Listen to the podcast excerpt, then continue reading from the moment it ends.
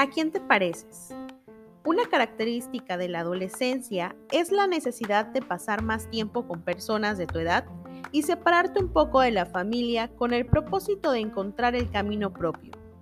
Con tus amistades no solo compartes intereses, gustos o formas de vestir, sino que, incluso, recreas tu escala de valores o puedes inventar códigos de comunicación incomprensibles para quienes no forman parte del grupo.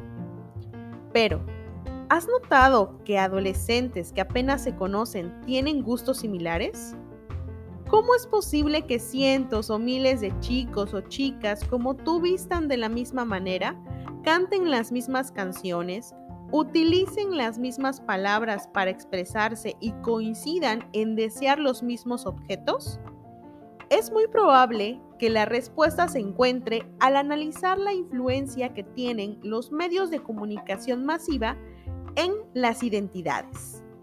La publicidad y los contenidos que se transmiten en películas, caricaturas, series, canciones y videojuegos incluyen ciertas ideas y valores que van penetrando en las mentes de los espectadores y consumidores e influyen en sus gustos, creencias, formas de pensar, intereses, ideales de belleza, aspiraciones de poder y éxito.